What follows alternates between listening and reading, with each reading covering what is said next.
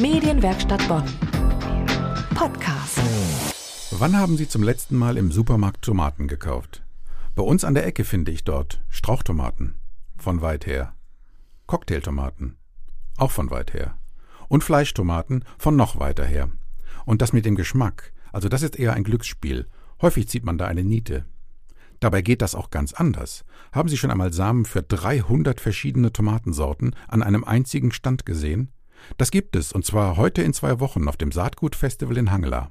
Das veranstaltet alle zwei Jahre der VEN, der Verein zur Erhaltung der Nutzpflanzenvielfalt. Diesmal wieder in der Freien Waldorfschule in Hangela. Dort kann man dann interessantes Saatgut erwerben. Aber das ist bei weitem nicht alles. Mehr darüber weiß meine Kollegin Erika Altenburg, die nun schon zum fünften Mal dort moderiert. Hallo Erika, was macht eine Moderatorin auf dem Saatgutfestival? Ja, hallo Axel.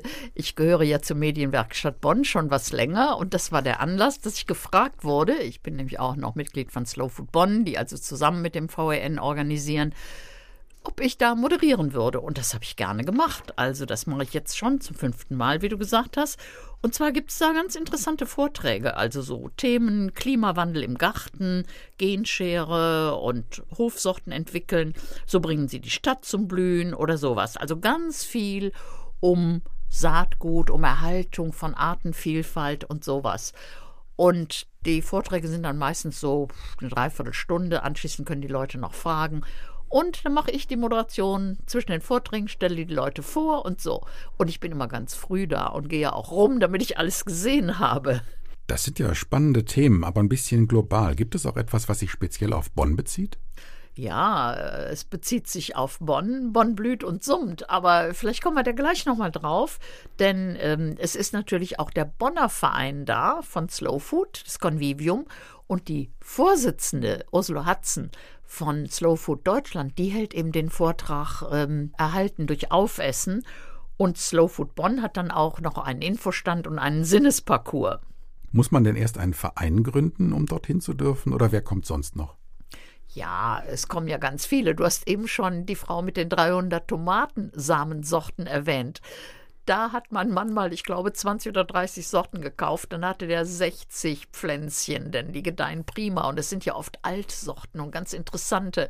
Und sein ganzer Balkon war voll mit Tomatenpflanzen und die waren super lecker. Das waren lilane, schwarze, rote, also ganz toll. Kann ich also nur empfehlen. Und die hat auch ein schlaues Buch, wo man das alles nachlesen kann. Also das ist dann die Individualistin. Aber mir fällt gerade noch jemand ein, denn ich war beim Planungstreffen und das ist auch ein Individualist, der also zeigt, was man mit Sachen, die im Garten jetzt übrig sind, im Herbst oder im Winter machen kann. Mein Name ist Klaus Klaasen. Ich bin Mitglied im Naturgartenverein und ich äh, lebe von der Naturgartengestaltung, mache rustikale Flechtkunst aus Weidenmaterial hauptsächlich und aus allem anderen Material, was im Garten so anfällt beim winterlichen Schnitt. Da kann man wunderschöne Sachen draus basteln, zum Beispiel Kugeln als Vogelnisthilfe oder als dekorative Objekte von ganz klein bis riesengroß. Das ist ja dann spannend auch für Kinder. Wie wird für Kinder denn noch anderweitig gesorgt? Gibt es da Sachen, die sie anfassen oder probieren können? Ja, ich glaube, der Korbflechter, der zeigt Kindern, wie das geht. Aber es gibt noch ganz viel für Kinder, wo sie mitmachen können. Und es gibt auch Schafe auf dem Schulhof und Hühner. Also ich glaube, die Schafe darf man sogar streicheln und die Hühner natürlich begucken. Also es gibt etliche Mitmachsachen für Kinder, aber ich muss sagen, es gibt auch wirklich viel für Erwachsene und auch für Leute, die keinen Garten haben.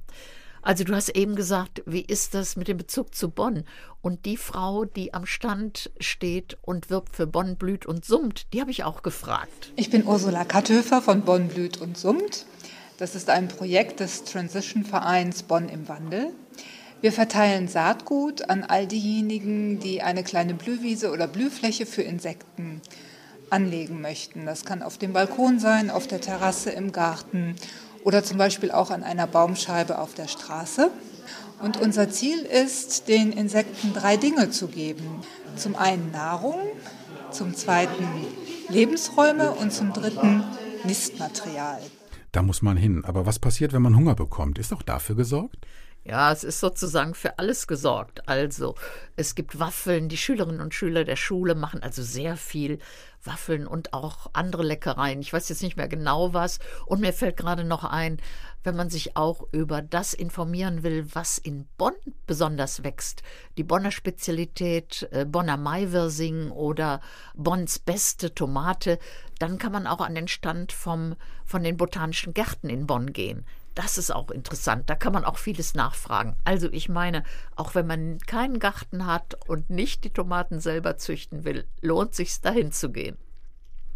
Deshalb lautet unser Tipp für Sonntag, den 2. Februar, das Saatgutfestival in der Waldorfschule in Hangela. Übrigens kommt man dorthin auch prima mit dem öffentlichen Nahverkehr bis Hangela Mitte, dann nur noch fünf Minuten zu Fuß. Der Eintritt kostet 2 Euro für Erwachsene und 50 Cent für Kinder. Das komplette Programm gibt es auf der Homepage des VEN und wir haben die Links auf medienwerkstattbonn.de. Medienwerkstatt Bonn. Mehr Beiträge auf medienwerkstattbonn.de.